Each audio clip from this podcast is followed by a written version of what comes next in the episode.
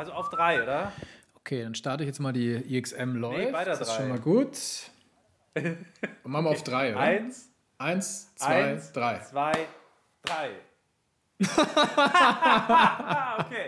Das war jetzt wirklich zwei Sekunden versetzt. War nur eine halbe Sekunde Abstand, glaube ich.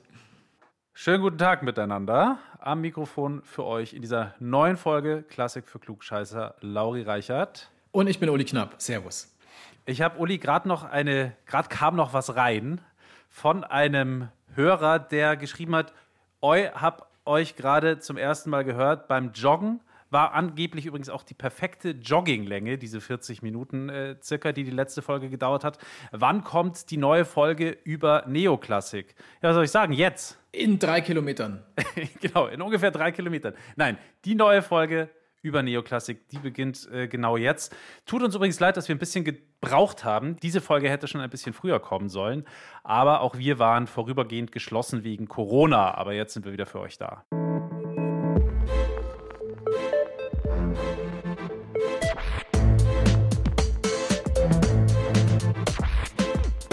Klassik für Klugscheißer. Frag mich, ich erzähle dir alles, was du wissen willst über Neoklassik. Wobei es, äh, nehme ich mal an, glaube ich, ein bisschen schlauer ist, wenn du anfängst.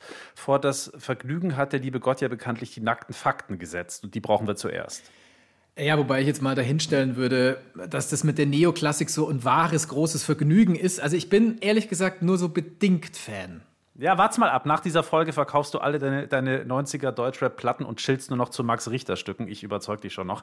Aber ganz im Ernst, du hast dich ja schon noch mal richtig reingefuchst in das etwas leidige Thema Warum zahlt die GEMA, die Verwertungsgesellschaft, in der Regel mehr Geld für E-Musik, also für ernste, für klassische Musik? Und warum kommen Popkünstler, also die U-Musik, nicht ganz so gut weg finanziell? Man munkelt, du hast Bilanzen gewälzt und ganze Stapel an Fachbüchern verschlungen. Was liegt bei dir gerade auf dem Nachttisch, also gleich neben dem lustigen Taschenbuch? Da liegt ein echter Klassiker und zwar Eventrecht kompakt. Launige 600 Seiten Veranstaltungsrecht. Sehr schön. Für all jene, die sich in der Quarantäne so richtig geben wollen, vergesst die gängige Weltliteratur, das, was man meint, lesen zu müssen, Goethe und so weiter. Lest das Eventrecht kompakt. Ist natürlich totaler Schmarrn. Aber informativ ist es auf jeden Fall. Klingt nach einer Menge Spaß. Vorneweg äh, noch zu den Umständen dieser Folge. Also wir sitzen jetzt nicht wie sonst in einem Tonstudio im Funkhaus des Bayerischen Rundfunks und haben den Luxus einer Tonregie, die uns aufnimmt und dirigiert von nur einem Kabuff weiter. Nee, die Zeiten sind ganz einfach andere und jeder nimmt aus Sicherheitsgründen alleine auf. Also ich sitze jetzt in meinem Wohnzimmer, deswegen halt es vielleicht auch so ein bisschen. Das könnte diesmal also etwas anders klingen und ich bitte das ganz einfach zu entschuldigen, aber hey, lieber dann so eine Folge als gar keine. Ja, also wäre ich ein Menschenfeind, dann könnte ich mich irgendwie schon so ein bisschen an die Einsamkeit gewöhnen, aber ich bin leider kein Menschenfeind, deswegen bin ich schon ein bisschen traurig, Uli, dass ich hier so ganz alleine sitze in meinem Homeoffice. Übrigens, kurzer Klugscheißerfekt, wenn du einem englischen Muttersprachler erzählst, dass du jetzt im Homeoffice arbeitest, dann wird er dir recht herzlich gratulieren zu deinem neuen Job beim britischen Innenministerium. Homeoffice ist nämlich sowas wie Public Viewing oder Handy, nämlich eine sehr, sehr, ein sehr, sehr deutscher Ausdruck, der irgendwie nur englisch klingt, aber was völlig anderes bedeutet. Also jedenfalls sitze ich hier daheim in meinem Büro am Laptop, Kopfhörer auf, so wie du. Äh, mein Klavier steht ja da unten, sonst könnte ich dir den Flohwalzer noch mal gerne vorspielen. Und äh, ja, draußen wird es langsam dunkel. Auf dem Fernseher vor mir, auf dem Bildschirm sehe ich dich. Und wenn es mal reingackern sollte, dann sind es die Hühner von meinem Nachbarn. Die laufen hier immer mal wieder vom Fenster vorbei. Geil. Hoffen wir mal, dass es nicht passiert. Das ist aber ein Luxus. Wow, okay, gut. Okay, also jetzt nochmal an alle da draußen. Es ist heute kein Corona-Spezial. Im Gegenteil, wir versuchen eine ganz normale Klassik für Klugscheißer-Folge rauszuhauen, weil ganz einfach Zerstreuung wichtig ist und da hilft Musik sehr gut. Und ich würde sagen, los geht's. Los geht's. Lauri, ich habe dir in der letzten Folge ja schon erzählt, ähm, woher jetzt diese Begrifflichkeiten kommen. Also du erinnerst dich, ernste Musik von Arthur Schopenhauer, dem philosophischen Dauergrandler. Sehr gut. Und Unterhaltungsmusik von Johann Strauss, also dem Wiener Walzer Business Huber. Und da meine ich jetzt den älteren Strauss. Aber zusammengebracht hat diesen beiden Begriffe, also das E und das U, die Unterhaltung und den Ernst, ein ganz anderer Vogel, auch ein Strauß. Ja, ich weiß, es ist ein bitterer Karlauer, aber ich finde jetzt ehrlich gesagt an solchen Witzen nichts auszusetzen. Wenn er einem kommt, dann muss man ihn machen. Und zwar Richard Strauss. Ähm, Der hat jetzt die GEMA gegründet, zum einen, und zum anderen hat er auch selber komponiert. Und ich schätze mal, du kennst das hier. Absolut populär.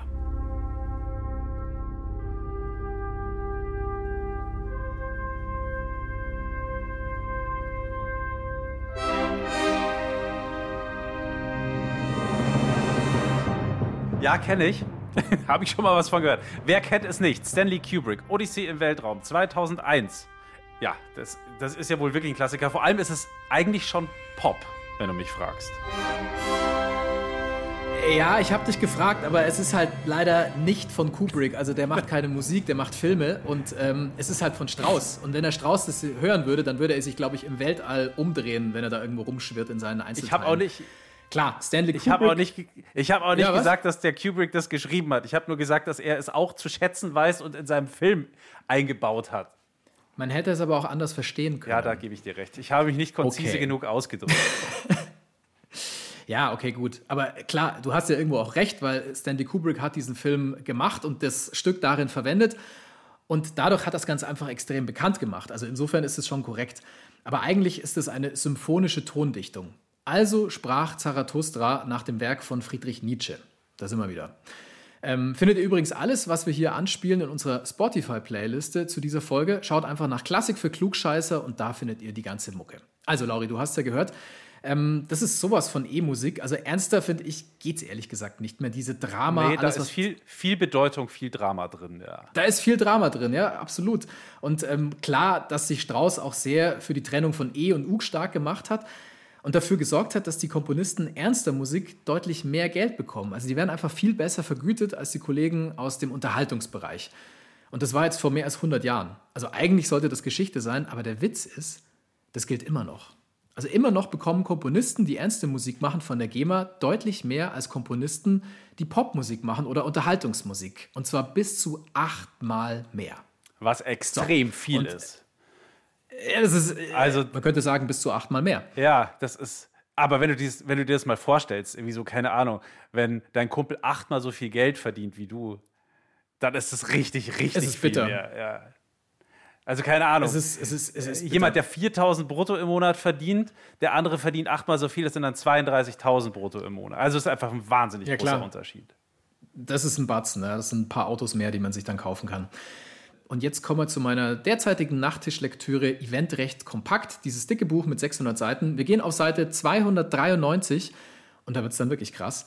Da rechnen die Autoren nämlich mit Blick auf ein Beispiel aus den 90er Jahren vor, wie viel die Veranstalter von einem Stadionkonzert an die GEMA abgeben müssen, wenn die Veranstaltung unter E oder unter U läuft. Bei U waren es damals 40.000 D-Mark für das Stadionkonzert. Und was glaubst du, was war es bei E? Ah, Okay, also vielleicht ist denen Live-Klassik doppelt so viel wert. Also wenn es 40.000 bei einem Stadion-Pop-Konzert sind oder waren, dann wären das jetzt in dem Fall so, so um die 80.000 Mark vielleicht, würde ich jetzt schätzen. Nee, also das könnte man meinen, das wäre irgendwie schlüssig. Ähm, es waren 1,3 Millionen D-Mark. Wow. Also ungefähr 32 Mal so viel. Und das zeigt, E ist ein ziemlich teures Vergnügen. Ja, und das dann am- Ende des Tages nur, weil der Richard Strauss vor über 100 Jahren gedacht hat, das eine ist wertvoller als das andere. Also mit Verlaub, aber da muss man sich ja schon so ein bisschen an den Kopf fassen. Vor allem, äh, wenn man ein bisschen Ahnung von Popmusik hat. Und wenn man, wenn man dann auch noch weiß, da sind genauso fähige Künstler am Start wie in der klassischen Musik. Und natürlich auch viele Lullis, aber die gibt es halt in der Klassik auch. Also das ist ja irgendwie, also das ist Denken aus dem vorigen Jahrhundert. Und das ist es wirklich, also aus dem 19. Jahrhundert. Das habe ich mir auch gedacht und deswegen habe ich bei der GEMA angerufen und zwar bei Anna-Marlene Bicking. Das ist jetzt eine Filmkomponistin, die bei der GEMA die Interessen von Leuten vertritt, ähm, die Musik schreiben, also die in den Unterhaltungsbereich fällt. Also grundsätzlich weniger Geld bekommen. Ich habe erwartet, dass die Frau ähm, diese Verteilungsgeschichte komplett ungerecht findet. Aber Es hat, und davon distanziert sich auch die GEMA total, nichts mit gut, schlecht oder irgendwelchen tatsächlichen Wertungen zu tun. Die Idee dahinter ist, E und U, das sind beides Kategorien mit Werken von sehr unterschiedlichem Marktzugang. Und da findet eben eine kleine Regulierung statt. Und deswegen finden auch unterschiedliche Bewertungen dann statt für die Ausschüttung. unterschiedlicher Marktzugang. Das bedeutet, mit der einen Musik, da machst du halt einfach mehr Geld als mit der anderen. Also mit Popmusik, da verkaufst du ganz einfach mehr Platten, ähm, du hast mehr Streams, mehr Leute kommen auf ein Konzert und um es jetzt plastisch zu machen, natürlich gehen mehr Leute zu Billie Eilish aufs Konzert, als selbst zu so einem Superstar der Klassik wie Anna Netrebko. Das ist einfach so. Und die GEMA, die will genau das ausgleichen. Die Starken, meistens aus dem U-Bereich, also aus dem Pop-Bereich, die stützen dann die Schwachen aus dem E-Bereich. Anders gesagt, ohne das hier. Egal, egal. Du hattest mich nach dem Hallo. Egal wo du warst und wieso. Also ohne den Wendler, ohne solche großartigen Stücke wie Egal, gäbe es auch das hier nicht.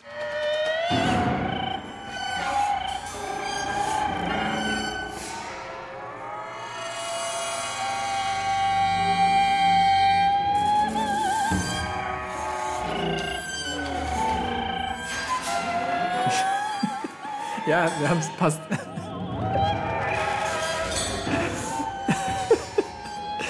Das ist schon echt heftig irgendwie. Es klingt so als wie so ein klemmendes, wie so ein, wie so ein, Eis, so ein Garagentor, das irgendwie klemmt. So klingt es. Das ist neue Musik von Rebecca Saunders. Das Stück heißt Skin. Tatsächlich ist Rebecca Saunders eine große Nummer in der überschaubaren Szene der zeitgenössischen Musik. Und ähm, wenn wir mal ein bisschen unsere Eindrücke wiedergeben wollten, also für mich klang es jetzt gerade so ein bisschen so, als würde jemand irgendwie an der Flex stehen, ähm, irgendwelche Arbeiten verrichten, die eher ins Handwerk fallen. Ja, aber, aber Rebecca Saunders hat viele, vielleicht nicht viele, aber sehr, sehr treue Anhänger und ist, wie gesagt, du hast es ja auch schon gesagt, ist ja schon ein großer Name. Ja, absolut, Der allerdings natürlich. natürlich nicht so viele Leute zieht wie der Wendler. Ja, das ist so. Es hat ein anderes Publikum und ähm, das muss wohl auch so sein. Also jedenfalls ist das jetzt nichts anderes als Marktregulierung. Würden wir allein den Markt entscheiden lassen, dann wäre unsere Musiklandschaft, naja, also vielleicht nicht gleich Wüste, aber sagen wir Steppe. Viel zu sehen, aber halt immer nur das Gleiche. Und dann würde wahrscheinlich auch BR Classic den Wendler rauf und runter spielen. Und dass das irgendwie schlecht wäre, das sieht ja zum Beispiel auch Matthias Afmann so, den hatten wir letztes Mal zu Gast. Matthias Afmann produziert zum Beispiel die Beginner und Jan Delay. Für mich ist die GEMA schon so etwas wie ein Schutzpatron von dem, was man so macht. Weil ja heutzutage Musik einfach immer sehr viel billiger und wert und von der Wertigkeit, also es interessiert ja auch keinen mehr, wenn man jetzt irgendwie Wochen und Monate lang an irgendwas rumbastelt, sondern es ist halt sehr billig und einfach zugänglich geworden und so die Wertschätzung geht immer mehr zurück und insofern finde ich das, wenn, wenn klassische Werke das Achtfache kriegen, also finde ich ehrlich gesagt okay. Aber Weil die Auflagen von diesen Sachen sind ja auch dann dementsprechend niedrig. Das gleiche gilt für Jazz und sonst was. Also dass die Erträge, die ein Künstler damit erzielen kann, höher sind, finde ich ehrlich gesagt auch gerecht. Ja, und das ist auch ganz gut so, weil Matthias Afmann macht ja nicht nur Popmusik, sondern der verlegt sich mittlerweile auch auf klassische Musik. Also Ballet Jeunesse haben wir das letzte Mal gehört, dass er quasi remixt. Und noch ein Fakt dazu, wo Klassik richtig populär wird, da fällt es auch nicht mehr unter E, sondern unter U. Also du erinnerst dich an mein Beispiel von vorhin des Stadionkonzerts. Konkret ging es da um einen Auftritt der drei Tenöre, Domingo, Carreras, Pavarotti. Die haben in den 90er Jahren riesige Stadien gefüllt. Mit sowas hier. Vincerò,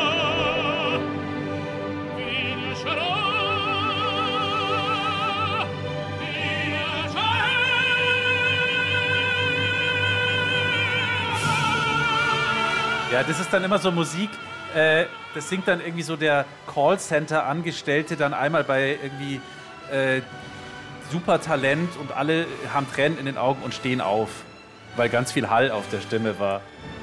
Hast du es überhaupt erkannt? Kennst du es? Ah, natürlich, äh, das ist Nessun Dorma von Puccini.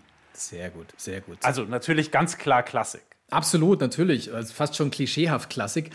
Aber die GEMA, ähm, die dachte sich, diese Stadiontour damals von den drei Tenören, da kommen eh Hunderttausende, sprich die drei Tenöre, die verhungern nicht. Die müssen jetzt auch nicht noch von uns gepampert werden. Und die Moral von der Geschichte und das Fazit ist, die GEMA hat die Veranstaltung unter U eingeordnet. Also Unterhaltungsmusik, Popmusik und neben nicht E, keine klassische Musik.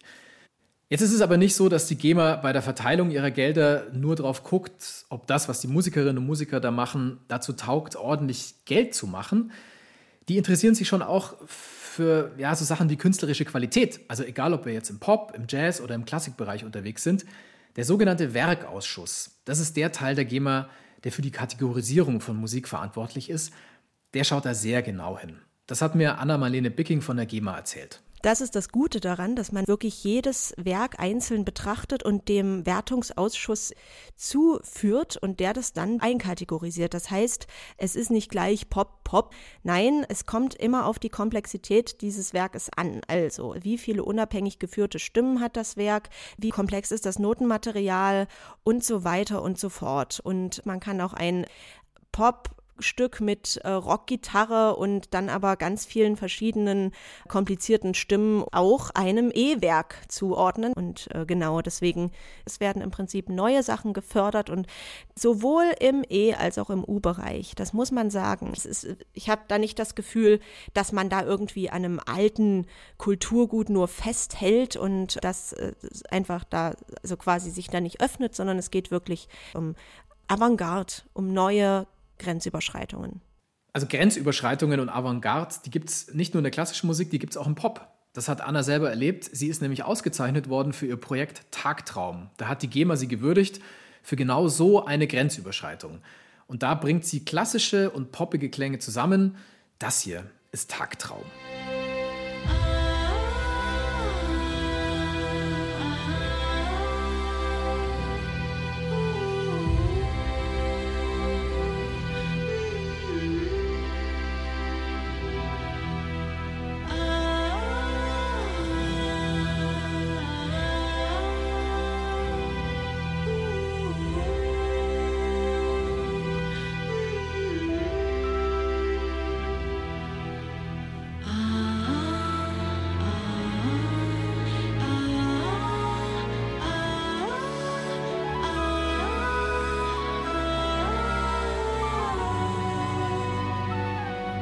Anna-Marlene Bicking ist es mit Tagtraum. Aber Uli, das bedeutet dann, dass Anna-Marlene ist sozusagen gleichzeitig Musikerin und bei der GEMA, sitzt auf beiden Seiten. Es ist, es ist tatsächlich eine komische Doppelrolle, die die hat, das stimmt, ja. Aber das heißt, sie weiß einfach auch sehr genau, wovon sie spricht. Absolut. Jetzt ist es so, dass die GEMA sich jetzt nicht einfach gemütlich macht mit ihren ollen, verstaubten Schubladen, die sie tausendfach auf und zugeschoben haben, so nach dem Motto, Klassik ist E, Ernst und Pop ist U, Unterhaltung. Nee, es ist anders. Ähm, ein bisschen komplex muss die Musik schon sein. Und was Neues muss sie auch bieten. Dann zahlt die GEMA auch mehr. Dann zahlt sie aber auch mehr für sowas hier.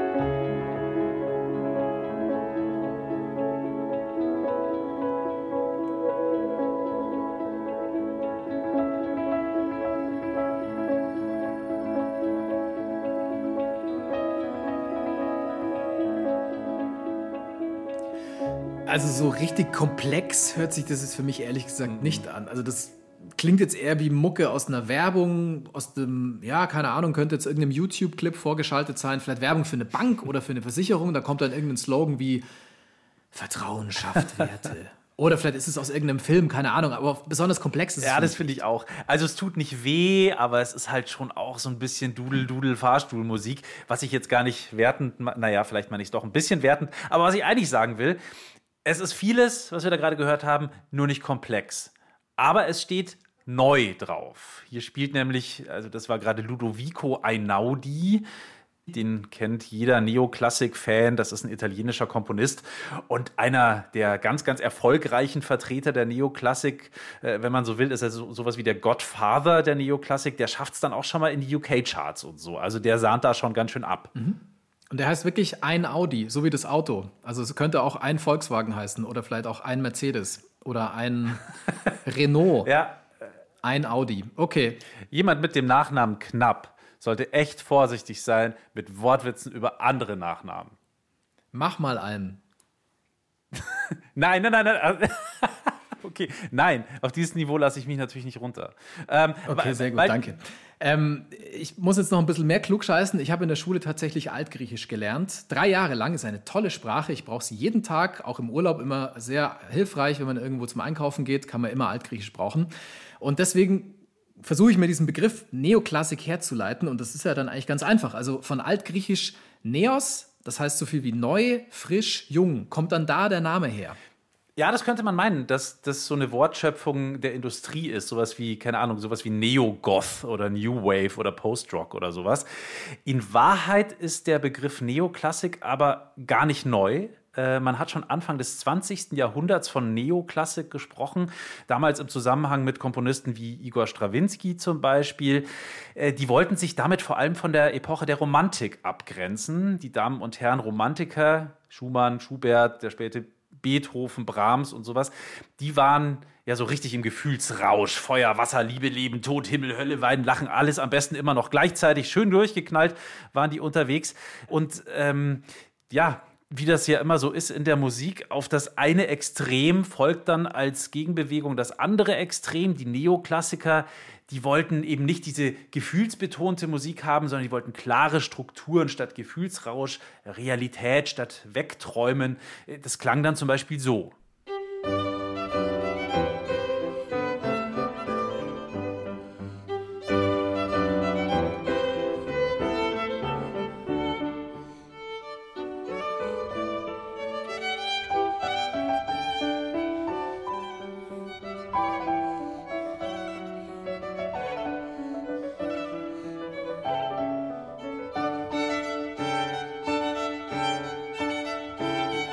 Das ist äh, die Introduzione aus der Suite Italienne von Igor Strawinski.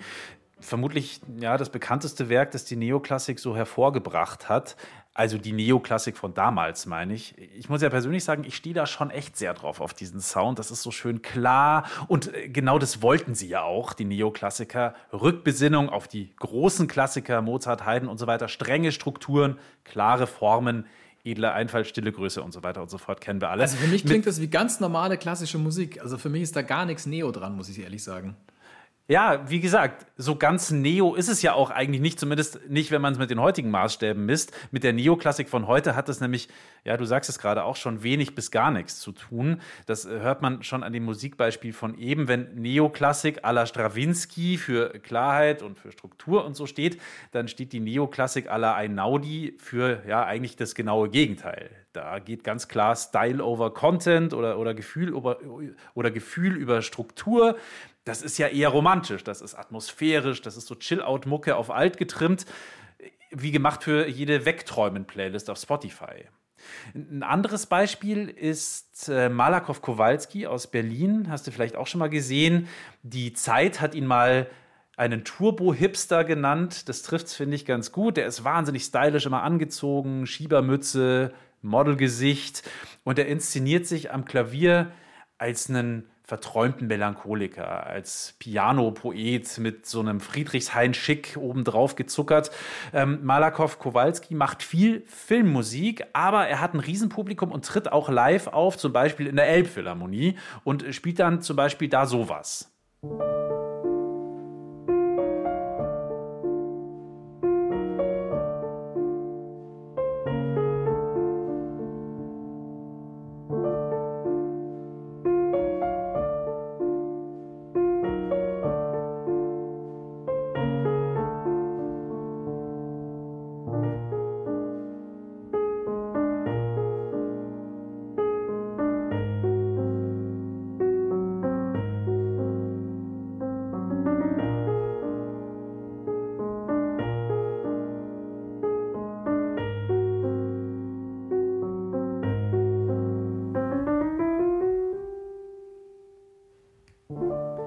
Also nicht falsch verstehen. Großartige Hintergrundmusik, absolut, toll. Genau, und, und, äh, ich muss bei dieser Musik auch immer sofort an Eric Satie denken. Französischer Komponist, äh, hat Anfang des 20. Jahrhunderts gelebt und äh, der war so ein typischer Bohemian. Von dem gibt es auch, auch schon so Hipster-Bilder mit coolem Hut und Monokel und so und mit einem Vollbart. Der war in der Pariser Künstlerszene damals eine Riesennummer. Alle fanden den total super. Impressionisten, Surrealisten und alle anderen Isten, die damals äh, so verdruckt in Paris rumgelaufen sind. Allerdings hat Erik Satie es nicht so richtig geschafft, aus seiner Musik auch Geld zu machen. Gut, er hat das meiste sowieso gleich danach dann wieder versoffen. Aber zurück zum Thema. Dieser Satie, der hat Musik gemacht, die er selber als Musik d'ameublement bezeichnet hat. Also grob übersetzt sowas wie Einrichtungsmusik. Musik, die so ein bisschen wie eine Tapete einen Raum zwar verändert, auch wenn man nicht ständig drauf starrt bzw. hinhört. Also ja, dieses Nebenbei-Ding. Sowas hier zum Beispiel.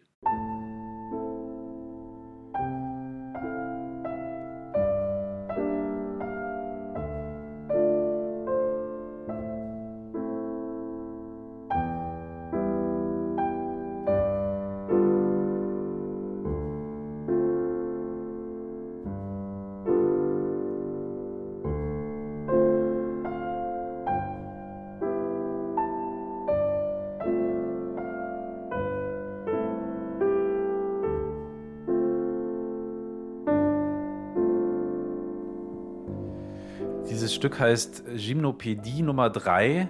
Kennst du vielleicht aus ein paar Filmen, äh, zum Beispiel in den, bei den Royal Tenenbaums kommt es vor. Ich glaube, Woody Allen hat es auch mal verwendet. Also, das ist schon so ein bisschen so ein Pop-Classic für Leute, die sich ein bisschen mit Musik auskennen. Und es ist extrem krass, finde ich, wie sehr das dem ähnelt, was Kowalski da am Klavier veranstaltet.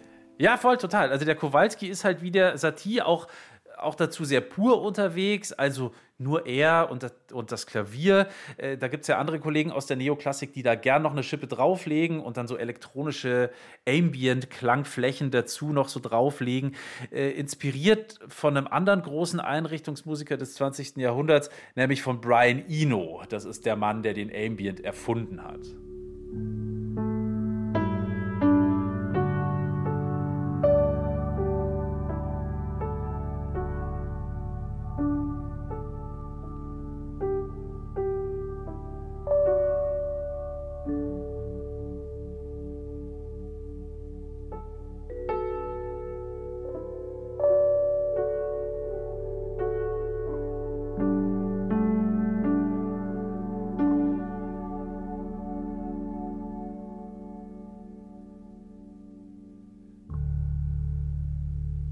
Klingt ein bisschen wie das Smoke Monster aus Lost bei mir gerade. Aber ja, also das, ich würde mich in jedem Fahrstuhl dieser Welt äh, mit dem Sound ziemlich wohlfühlen. Astrale Fahrstuhlmusik ist das, obwohl es eigentlich ursprünglich für Flughäfen komponiert worden ist von Brian Eno. Das war nämlich gerade die Music for Airports. Und so klingt das dann, wenn Nils Fram, das ist auch so ein Neoklassik-Typ, das äh, beide Welten zusammenbringt. Also Ambient à la Ino mit diesen perlenden kleinen Klaviertüpferchen à la Erik Satie.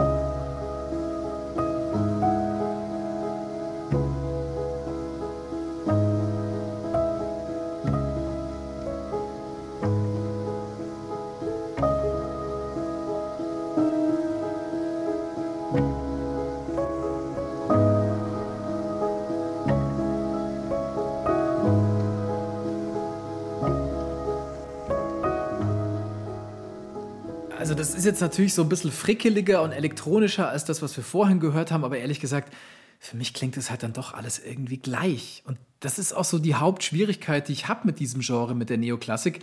Es ist alles so homogen, also einfach so gleich, egal wie sie heißen. Und da kann ich dann schon verstehen, wenn die GEMA sagt, E ist es nicht. Also da steckt ganz einfach kein Neuigkeitswert drin. Und äh, ich wusste ja, dass du mich heute von der Neoklassik überzeugen willst. Das ist auch völlig okay. Äh, und darum habe ich mir jetzt mal selber die Mühe gemacht und äh, so einen kleinen Zusammenschnitt gemacht, eine Collage aus Songs aus der Neoklassik. Und es ist auch was dabei, das kennst du vielleicht von Facebook. Hör mal genau hin, vielleicht erkennst du den Song.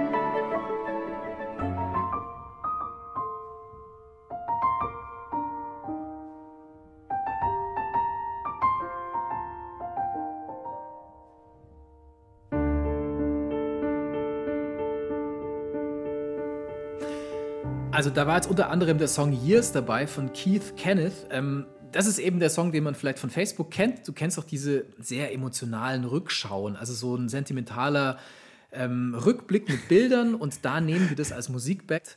Ähm, die Leute von Facebook, die haben Ja. sich einfach mal Keith Kenneth gepackt. Ich, ha- ich habe ja kein Ähm, Facebook, ich habe schon lange kein Facebook mehr, deswegen kenne ich nur nachdenkliche Sprüche mit Bildern noch von damals. Aber da wird es auch ganz gut. Da wird es auch ganz gut runterpassen gut, ja. zu, zu so bedeutungsschwangeren Bildern. Nee, aber ich weiß schon, was du meinst. Ich glaube, ich kenne auch diese, diese Rückblicke und äh, deswegen ist mir dieses Stück sicher auch mal irgendwann untergekommen. Wie heißt das? Facebook A Look Back Music. Aber was hältst du denn jetzt generell von, der von der Musik, die ich dir da zusammengeschnitten äh, habe? Also sagen wir mal so, ich verstehe schon, was du mir damit sagen willst. Mir geht es teilweise schon auch so. Aber es ist auch so ein bisschen unfair, ehrlich gesagt, weil ähm, man muss schon ehrlich sein, Neoklassik ist ein bisschen mehr als das oder kann zumindest ein bisschen mehr als das sein, was du da zusammengeschnitten hast. Äh, auch sowas hier muss man zum Beispiel dazu zählen und da steckt dann wirklich schon deutlich mehr dahinter.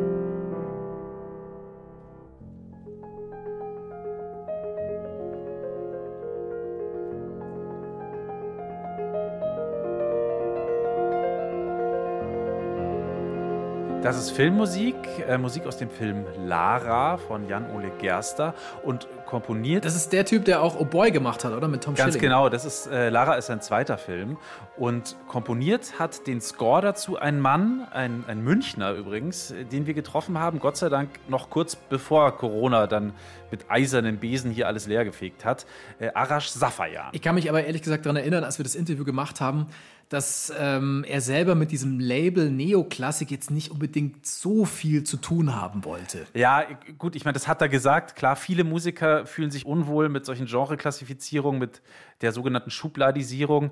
Äh, Trotzdem wird er nun mal unter diesem La Label geführt. Nils Frahm zum Beispiel, haben wir vorhin ja auch gehört, der will auch nicht Neoklassiker genannt werden, obwohl er eigentlich einer der Protagonisten ist. Also ich würde das jetzt nicht so ernst nehmen tatsächlich. Interessanter fand ich, dass der auch in Stücken, die oberflächlich betrachtet sehr ähnlich klingen, noch Unterschiede rausgehört hat, der Arash Safayan. Äh, es ist eben nicht alles eins, wie wir Banausen hier vielleicht hin und wieder behauptet haben bisher. So, und jetzt beamen wir uns noch mal kurz ein paar Wochen zurück, als das Thema Corona zwar schon da war, aber bei Weitem unser Land jetzt nicht so bestimmt hat, ähm, wie es halt jetzt der Fall ist. Arash Safayan, ähm, der hat uns damals im BR Funkhaus in einem dieser alten holzvertäfelten Studios besucht.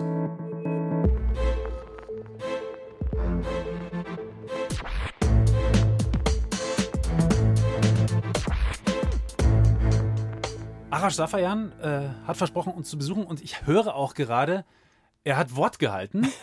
ich sehe sogar, er hat Wort gehalten, weil ich kann hier durch das kleine Studiofenster sehen, äh, dass Arash äh, Safayan schon da ist. Ähm, da ist er doch. Servus, Hallo, Arash. Freue mich. Danke Hallo. für den. Besuch. Nimm Platz. Hallo, freue mich. Hallo. Also, ähm, Arash Safayan, oder? Arash Safayan. Safayan. Wie Karajan, nur mit S. Das ist die Anmoderation. Wie Karajan, nur mit S. Perfekt. Kurz zur Erklärung für dich: In diesem Podcast geht es unter anderem um Unterscheidungen zwischen Klassik und Pop und E und U und Hü und Hot. ja, ja. Und deswegen auch an dich die Frage: U, E oder im, im Bayerischen Rundfunk heißt es L ähm, und E, also leichte Musik und ernste Musik. Was hältst du von diesen Sparten? Also ich, ich bin grundsätzlich der Meinung, dass diese ganzen Kategorisierungen natürlich aus künstlerischer Sicht alle nicht greifen. Es tut der Kunst nie gut, wenn sie kategorisiert wird.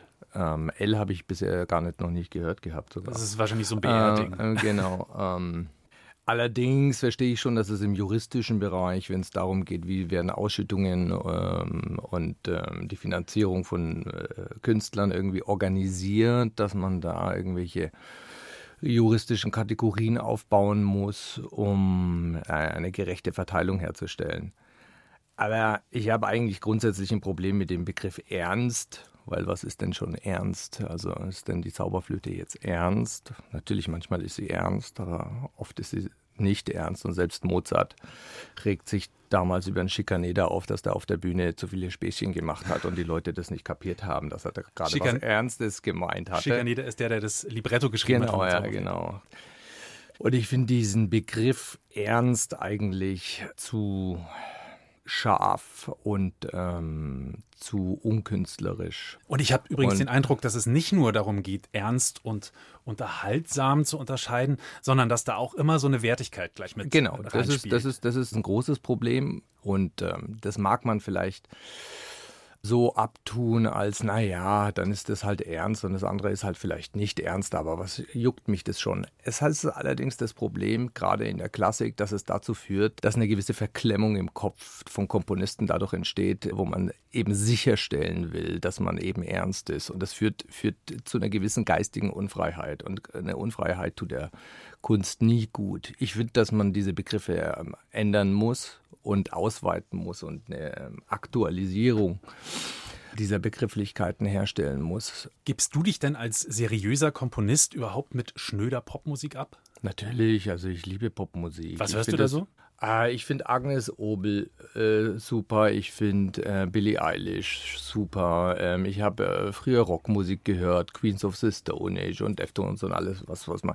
Das ist so meine Generation. Hip-Hop eher weniger, aber so was Rock und Pop angeht, da gibt es tolle Sachen. Da kann ich auch nicht sagen, das ist keine ah, ernsthafte Kunst oder so. Da ist sehr, sehr viel Ernsthaftigkeit auch drin. Und ich muss auch sagen, das hat auch sehr, sehr viel Einfluss auf die klassische Musik, die ich schreibe. Ich finde, man kann nicht als klassischer Komponist heutzutage so tun, als hätte man das Radio nie angeschaltet. Ja, also da läuft man mit Scheuklappen durch die Gegend. Ähm, und das ist halt das Problem von Ernst. Vielleicht muss man die Kategorien vielleicht eher auf die Örtlichkeiten oder auf, auf das Prinzip der Verwendung der Musik ähm, orten. Ich finde, in der bildenden Kunst sprechen wir von bildenden Kunst und von der angewandten Kunst. Die angewandte Kunst, die hat natürlich einen Schönheitswert, aber sie hat natürlich einen anderen Zweck als die bildende Kunst. Und ähm, auch diese Kategorisierung ist schwierig, aber wenn wir uns schon darauf einlassen müssen, müssen wir irgendwie einen breiteren Begriff finden mit weniger Wertung. Du hast gerade gesagt, zum Beispiel Billie Eilish hörst du oder früher ja. Queens of the Stone Age. Was ist zum Beispiel mit so pompösen Sachen wie Muse? Muse finde ich auch schön, finde ich auch, es ist, ist, ist, meiner Meinung nach auch toll komponierte Musik.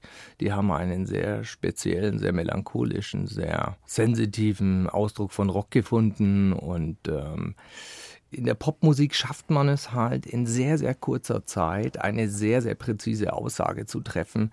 Musik ist ja immer eine Zustandsbeschreibung und äh, die Popmusik schafft es, Zustände in sehr, sehr kurzer Zeit herzustellen. Und da braucht es eine unglaubliche Präzision, um auch eine Formulierungskraft im Musikalischen, um die herzustellen. Und da, sind, da spielt natürlich das Klangliche eine Rolle, aber vor allem das Rhythmische, auch der, das Textliche. Diese ganzen Ebenen greifen ganz stark ineinander, damit es ein Werk ergibt, was direkt eine Energie entfaltet. Und das macht bei, ist bei Muse genau der Fall, genauso wie bei all den anderen wenn man jetzt hier dieses von Billie Eilish, wie heißt das, Bad Boys oder so? Bad da, Guy. Bad, Bad Guy, Guy ja. Da haucht sie da rein. Sie singt quasi, also es ist ja allein dieses hauchende Sprechen, ähm, das erzeugt so eine krasse Intimität, so eine Persönlichkeit. Es ist leise, aber es ist die innere Stimme, die ganz, ganz laut ist. Und dazu diese tiefen Beats darüber.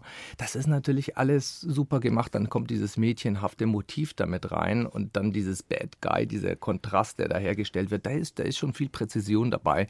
Und da wäre es schwer, ist, ist meiner Meinung nach schwierig zu sagen, ja, das ist nichts Ernsthaftes. Also da ist schon viel Ernsthaftigkeit dran. Kann man ja mal kurz zuspielen an der Stelle. Ja. So you're a tough guy, like you really rough guy. Just can't get enough guy, just always so puff guy. I'm that bad type, make your mama sad type, make your girlfriend mad type, might seduce your dad type. I'm the bad guy. Duh.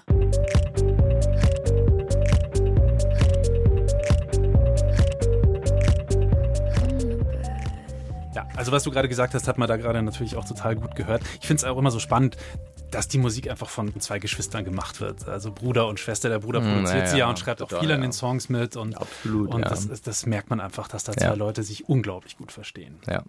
Wenn wir jetzt doch nochmal diese Unterscheidung angehen zwischen E und U, die die GEMA halt macht, dann ähm, ist es ganz klar, dass du da gerade Schwierigkeiten hast. Dein Soundtrack zu Lara, den hast du als E-Musik angemeldet. Momentan ist noch unsicher, ob das so durchgeht.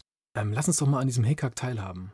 Naja, es ist halt ein spezieller Film. Hier geht es um klassische Musik und dieses Stück, was ich komponiert habe, ist eher aus der Tradition der klassischen Musik heraus komponiert. Das war der Anspruch auch vom Regisseur. Und äh, Musik, die im Film ist, ist automatisch immer in der Kategorie Unterhaltung drin. Die schlechter bezahlt wird von der GEMA. Genau, genau. Und ähm, um diese Kategorie umzuwandeln, muss man das zu einem Werkausschuss geben, wo dann Leute da sitzen und das ähm, nach bestimmten Prinzipien beurteilen, ob das U oder E ist. Ne? Aber sitzen da in diesem Werkausschuss von der GEMA dann Musikwissenschaftler, die nach bestimmten Kriterien vorgehen? Was Ja. sind das für Kriterien? Das hoffe ich. Ich weiß nicht, was das für Kriterien sind. Damit habe ich mich noch nicht so beschäftigt. Aber ähm, ich gehe mal davon aus, dass das fachkundige Leute sind. So was ich gehört habe, sind es so solche Leute. Ja, Davon Klar. gehen wir jetzt auf jeden Fall mal aus. Klar. Also für mich ist die Unterscheidung vor allem auch, ist die Musik produziert. Deswegen habe ich ja vorhin den Begriff angewandte Kunst gebracht. Deswegen heißt es ja, die, Popmusik ist produziert, da ist ein Produzent, das wird produziert. Also hat das eher einen Produktcharakter, was auch schwierig ist, aber ähm, es, es ist eher auf ein Produkt raus und das andere hat einen Anspruch eher von einer bildenden Kunst, von einer autarken, eher weniger kommerziellen äh, Richtung. Aber letzten Endes muss ich euch sagen, das ist alles schwierig. Aber wenn ein Äh. Igor Levitt nämlich, der, wenn der jetzt gerade alle Beethoven-Sonaten, Klaviersonaten einspielt, Ja. Der sitzt ja auch mit einem Produzenten im Studio und dann sagen, ja, an der Stelle bist du ein bisschen schnell drüber gegangen, komm, da gehen wir noch mal rein und so. Also das, Ja, das, das weiß ich nicht, ob das ein Produzent ihm sagt, du hast da zu schnell gespielt oder zu langsam gespielt. Meistens ist das ein Tontechniker, der da ist oder ein Tonmeister, der ein sehr, sehr gutes Ohr, Ohr hat und auch die Partitur dahin. Aber die Interpretation liegt schon in seinen Händen, weil er steht ja auch mit seinem Gesicht dafür. Man darf auch nicht vergessen, dass der Begriff des Produzierens eher damit zusammenhängt, dass ein Werk in, in der Wiederaufführung immer gleich klingt. Das klingt bei Billie Eilish ebenso. Also Billie Eilish haben wir jedes Mal, wenn wir Billie Eilish irgendwo hören, selbst auf einem Konzert, vielleicht singt sie ein bisschen anders, aber die Musik ist im Grunde genommen sehr exakt gleich. Ja, und die läuft, und wenn Igor Levit jedes Mal spielt, hat das immer eine andere, wie soll ich sagen, menschliche Komponente. Aber ja, ich glaube, das ist sozusagen ein Kriterium, wo man diese beiden Elemente voneinander unterscheiden muss. Aber natürlich, ich gebe recht, es ist schwierig, weil auch Igor Levit äh, verkauft seine Platten gut und von daher hat das eben auch einen kommerziellen Aspekt. ich habe gerade im Urlaub die Mozart-Briefe gelesen. Also einfach, die gibt es so ge Mhm. Ja, gebündelt ja. in einem Werk, auch chronologisch geordnet. Und da wurde auch irgendwie wieder so klar, dass diese Unterscheidung von E und U deswegen auch so schwierig ist, weil Klassik ja auch mal Pop war. Also Mozart hat in jedem zweiten Brief von Geld geschrieben Ja. und er hat Auftragsarbeiten gemacht, die geschrieben wurden, um primär Menschen zu gefallen, die die beauftragt haben. Und äh, deswegen finde ich sozusagen den, die Unterscheidung zwischen wertvoller und wertloserer Musik auch nochmal schwierig, weil wie du sagst, das, da ging es auch ums Verkaufen, um Naja, ein es- Produkt. Es ist halt das Dogma des 20. Jahrhunderts, vor allem nach dem Zweiten Weltkrieg, dass die ernste Musik ähm, ihre Ernsthaftigkeit vor allem auch dadurch behauptet, dass sie sich vom Kommerziellen befreit. Also sie ist sozusagen so autark, dass sie es nicht nötig hat. Aber Musik war immer Repräsentation. Also Bach hat für den König geschrieben und Monteverdi, das sind Repräsentationsstücke. Oder wenn wir an Lully denken, das ist ähm, am Königshof Ludwig XIV. Die Musik hatte immer einen repräsentativen Aspekt. Und dieser repräsentative Aspekt wurde dann losgelöst nach dem Zweiten Weltkrieg, weil es natürlich auch äh, Missbrauch von musikalischen Gefühlen gegeben hatte im Zweiten Weltkrieg. Das führt aber dazu natürlich, dass der Künstler in, in so eine Zwickmühle reinkommt, dass er nie unter dem Verdacht kommen darf, dass er gefallen will mit seiner Musik, dass seine Musik nie den Zuhörer umarmen kann. Also ist die Selbstbehauptung des Komponisten als Intellektuellen wichtiger als die Kommunikation mit dem Publikum. Das ist das Dogma des 20. Jahrhunderts. Und das bricht langsam auf, weil es komplett gegen die Wand fährt, weil keiner diese Musik leider mehr hört beziehungsweise bestimmte Kreise, die sie immer wieder wiederholen. Das sind so problematische Elemente und ich verorte diese Denkweise hauptsächlich im Akademismus. Das ist meiner Meinung nach eher ein akademisches Problem. Jetzt gibt es dieses Label Neoklassik, das auch dir immer wieder übergestreift wird. Inwiefern kannst du damit leben und findest es treffend? Also ich finde es überhaupt nicht treffend bei mir, weil ähm, ich weiß auch nicht, wer das macht bei mir, zu sagen, das wäre Neoklassik. Alles, was klassisch jetzt rauskommt und ähm, einen gewissen Erfolg hat, wird sofort mit dem Label Neoklassik irgendwie äh, klassifiziert. Manche schreiben, das ist Neobarock, was ich mache. Ähm, dieser Begriff Neo, das gab es ja ab den 20er Jahren, äh, gab es ja auch eine Inflation von den Begriffen Neo, Neo-Impressionismus und äh, dann gab es ja den bekannten Neoklassizismus. Heutzutage die Neoklassik ist natürlich wieder meiner Meinung nach, wie ich sie sehe, eher eine Gegenbewegung zur Avantgarde-Musik, eine extreme Simplifizierung und Vereinfachung von Musik auf grundsätzliche, klare Strukturen. Wir können uns und, mal ein paar Beispiele übrigens anhören, ja. wenn du gerade dabei bist. Ja. Ähm, dazu müsstest du dir noch kurz die Kopfhörer aufsetzen, ah, ja. Arash, sonst hörst du nichts hier bei uns im Studio. Ähm, das erste Stück ist, soweit ich das hier gerade sehe, ein Stück von, von Max Richter, der wahnsinnig erfolgreich ist in dem Genre der Neoklassik, ein deutsch-britischer Komponist. Das heißt, glaube ich, In the Nature of Daylight haben wir da aufliegen. Ja. ja.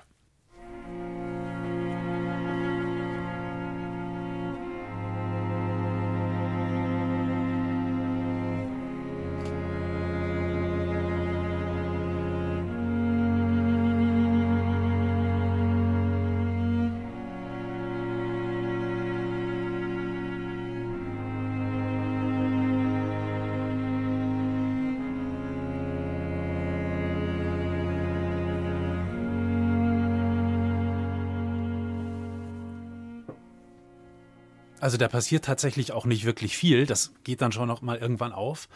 Da geht es hauptsächlich um Stimmung bei so einem Sound, oder? Das ist irgendwie Chill-Out-Musik, nur ohne Beat. Ja, das ist halt eben die Frage. Jetzt könnten wir behaupten, da geht es um Stimmung, aber es gibt dieses bekannte, wie heißt das, von Samuel Barber, das kennt ihr ja auch alle für Streicher. Adagio for Strings. Genau. Das ist sehr, sehr ähnlich zu dem Stück. Ist das auch ein Stimmungsstück? Da merkt man schon, es ist schwierig. Wenn ich sage, es ist nur Stimmung, dann äh, muss ich auch zum Barberstück sagen, es ist Stimmung, wenn ich die beide singulär betrachte. Dann hören wir doch da auch noch mal ganz kurz rein, dass wir den Vergleich haben.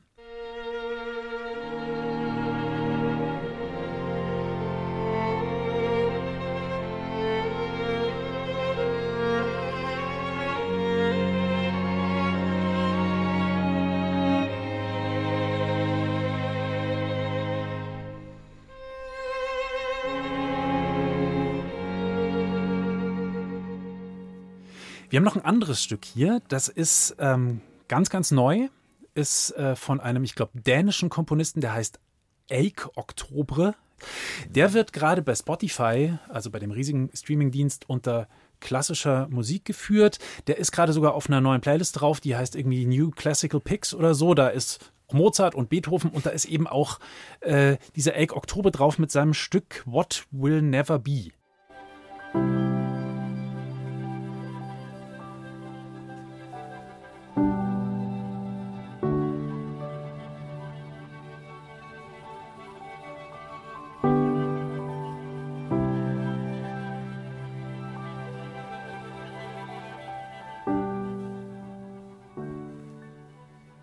Ist das jetzt auch diese Art Vereinfachung, die du gemeint hast vorhin, also diese Simplifizierung?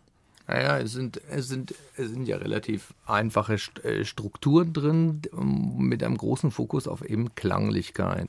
Nicht so sehr auf die Setzung der Tonhöhen, sondern der Fokus liegt stark auf einer Atmosphärik.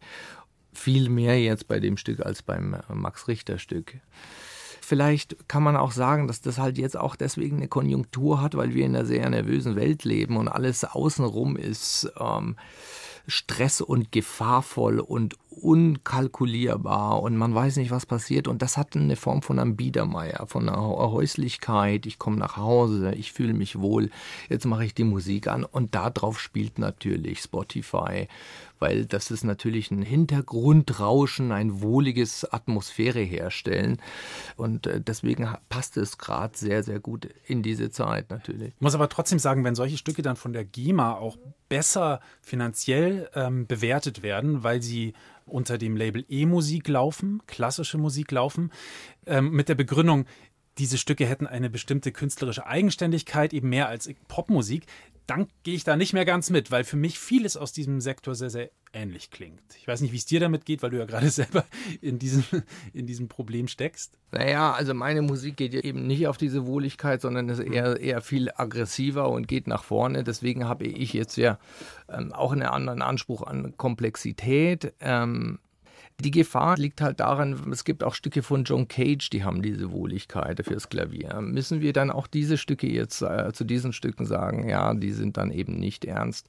Das ist halt die Frage. Man muss eine gewisse Großzügigkeit mitnehmen, wenn man über Kunst redet, auch wenn es mir nicht gefällt oder man anderer Meinung ist. Diese Großzügigkeit führt eben zu einer Freiheit, die dann wieder eine kreative Entfaltung mit sich bringt, wo sich Musik immer weiterentwickelt. Und ich habe halt Angst, dass diese scharfen Kategorien, dass man dann eben denkt, oh, okay, da ist dann eine Jury, also man steht vor Gericht mit dem Stück und dann fällt sie ein Urteil.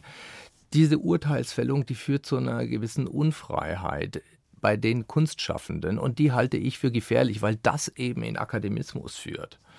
Und deswegen denke ich, na Mai, dann ist es halt ernste Musik und dann sollen sie mehr Geld kriegen. Warum denn nicht? Ähm, das ist, für mich ist die Neoklassik eine tolle Entwicklung, obwohl ich mich da darin gar nicht sehe, weil eben wieder ein unverkrampfter Umgang mit der klassischen Musik Anstoß nimmt. Wir sind gerade in den Kinderschuhen in dieser Bewegung und ich glaube, es entwickelt sich immer, immer weiter und es nimmt immer wieder andere Formen an. Und jemand wie äh, Tristano zum Beispiel, der geht dann mit, mit äh, Francesco Tristano, der nimmt dann so Jazz-Elemente mit rein. Es gibt dann, es gibt interessante Entwicklungen und die sollte man dann nicht stoppen, indem man Kategorien herstellt und sagt, nein, ihr seid nicht ernst, deswegen dürft ihr jetzt nicht im Konzert äh, sein oder ihr deswegen dürft ihr nicht so und so viel Geld haben, also seid ihr jetzt Pop. Ich glaube auch, dass viele Neoklassik-Komponisten eher sich als Pop-Komponisten oder als Pop-Künstler sehen als als, als klassische Komponisten. Aber grundsätzlich halte ich diese Bewegung, die eine gewisse junge Frische hat, äh, für richtig in dieser Zeit im Moment. Ganz, ganz herzlichen Dank. Danke. Arash Safayan. Danke.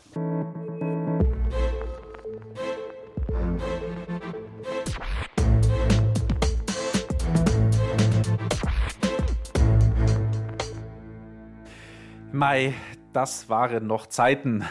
Arash Safayan haben wir hier kurz vor dem Corona-Lockdown noch treffen können.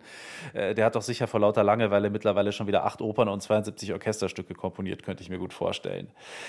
Ich finde übrigens jetzt zu Corona-Zeiten noch treffender, wie er im Interview den Hype um die Neoklassik erklärt hat, der momentan abgeht. Das macht schon Sinn irgendwie. Draußen die böse, gefährliche Welt äh, und da tendiert der Mensch dann irgendwie zur Häuslichkeit, wie damals in Biedermeier. In meinen kuscheligen vier Hüggewänden, da kann mir niemand was in meinen Lieblingswollsocken und mit ein bisschen Ludovico Einaudi auf den Ohren, da fühle ich mich dann irgendwie wohl. okay, gut. So der, der innere Pfefferminztee mit Honig oder so. Das sind sehr schöne Bilder, die du da malst und ich rieche auch schon die Pfefferminz. Aber ist Pfefferminztee echt so entspannend? Ich trinke da echt andere Sachen zum Entspannen. Aber gut, ist egal. Ähm, was denn? Ähm, was denn Räub Räubosch mit Zimt geschmeckt? Nee, Räubosch mag ich gar nicht. Äh, ich habe ähm, zum Beispiel Salbei, kann ich sehr empfehlen, ist auch für die Stimme gut. Oder Thymian-Tee ist für die Stimme mit das Beste, hat mir auch also schon mal ein Arzt empfohlen. Salbei, großartig. Okay. Salbei, damit gurgle ich maximal. Aber egal, also ähm, wir müssen uns ja nicht bei allem verstehen. So ist es. Äh, ich habe jetzt noch mal kurz nach Nils Fram gegoogelt. Ähm, du hast ja vorhin gesagt und jetzt auch gerade nochmal, das ist der Protagonist der Neoklassik. Ähm, ich kannte ihn schon, aber ich kannte ihn ehrlich gesagt nur sehr spärlich. Und äh, wenn man sich jetzt mal die Kommentare unter seinen Videos anschaut, also bei YouTube zum Beispiel, da gibt es einen Song, der heißt Sass, Riesenerfolg, mehrere Millionen Aufrufe. Und diese Kommentare, die drehen sich halt schon sehr, sehr um dieses Thema, das wir halt gerade haben. Also bleibt zu Hause, beziehungsweise zu Hause, da fühle ich mich sicher, gerade mit so einer Mucke. Ähm, ich habe ein paar Kommentare rausgesucht und äh, gesucht und äh, sind eigentlich alle auf Englisch. Ich habe es jetzt mal übersetzt. Ähm, ich fange mal an. Also zum Beispiel kommentierte einer, ich sitze in Baku, Aserbaidschan, höre diese Musik und denke über unsere Zukunft nach.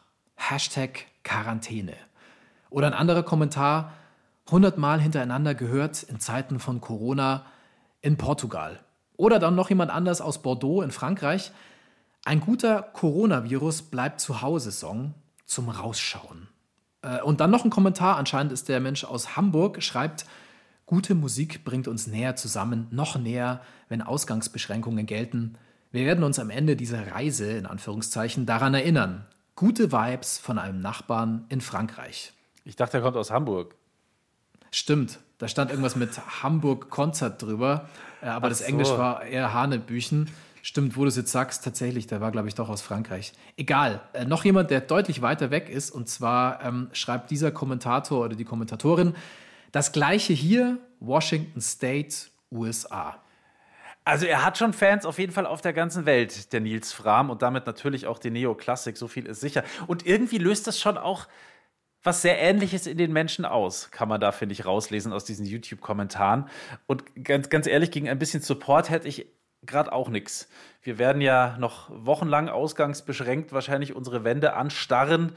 Äh, da sollten wir es einfach mal ausprobieren, Uli. Lass uns doch mal kurz noch mal ein bisschen Nils Fram hören. Wenn alle finden, dass das so ein perfekter Corona-Soundtrack ist, dann, dann funktioniert es sicher auch bei uns.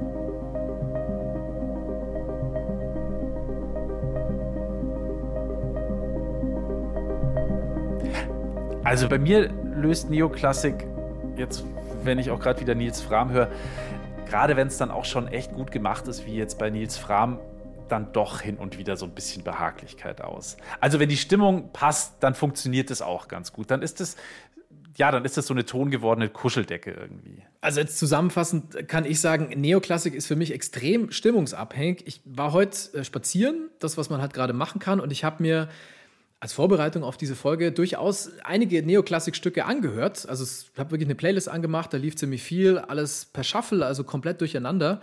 Und ähm, es waren dann aber auch mal ein paar Stücke vom selben Künstler hintereinander dran. Äh, und es waren auch Leute dabei, von denen ich noch nie was gehört hatte. Und ich muss sagen, das, was ich gehört habe in Sachen Neoklassik, war halt oft sehr traurig. Also das passt natürlich jetzt gerade gut in unsere Zeit. Aber ich finde, ähm, ich kann das jetzt nicht jedem oder jeder empfehlen. Also man muss da schon ein bisschen aufpassen. Also wer jetzt zum Beispiel gerade Herzschmerz fühlt, ähm, wer frisch getrennt ist, wer wegen unerwiderter Liebe leidet, wird das Schlimmste, was es gibt, dem oder der kann ich Neoklassik, ja, dem kann ich es vielleicht empfehlen, dann kann er sich da reinlegen in seine Gefühle, sozusagen baden im Schmerz und in seiner Schwermut. Aber der muss dann halt auch aufpassen, dass ihn die Mucke nicht noch tiefer runterzieht, ähm, dass er nicht komplett absäuft in all der Klavier- und Geigentraurigkeit. Ja, das finde ich jetzt zum Beispiel gerade nicht. Das wirkt auf mich irgendwie anders.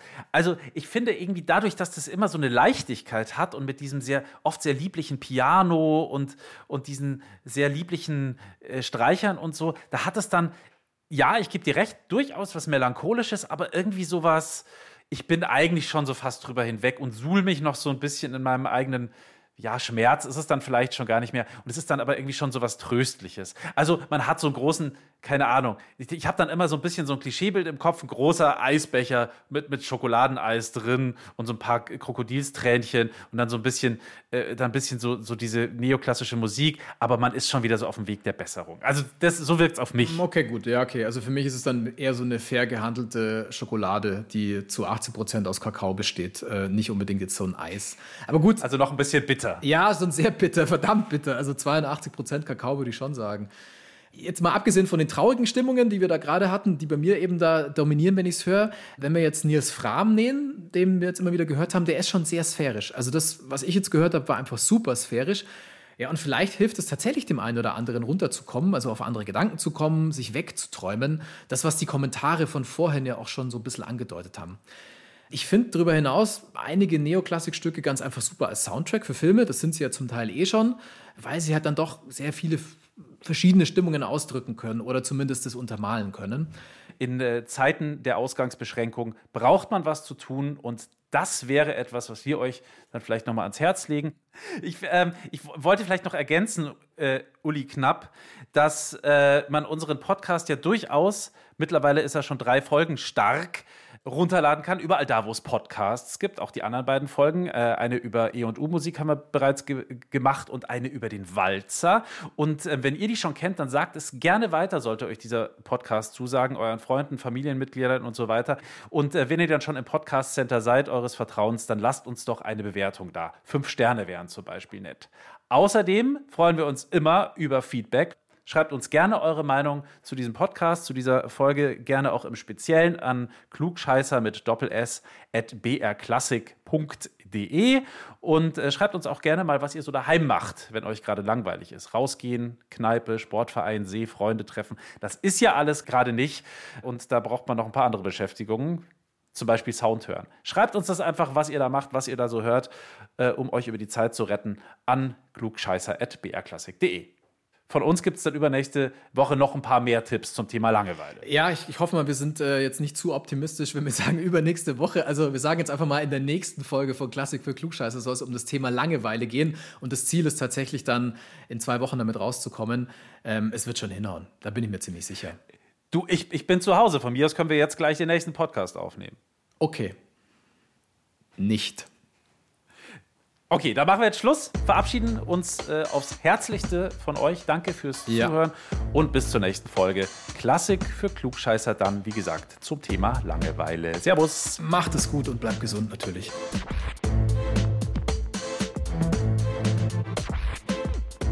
Klassik für Klugscheißer.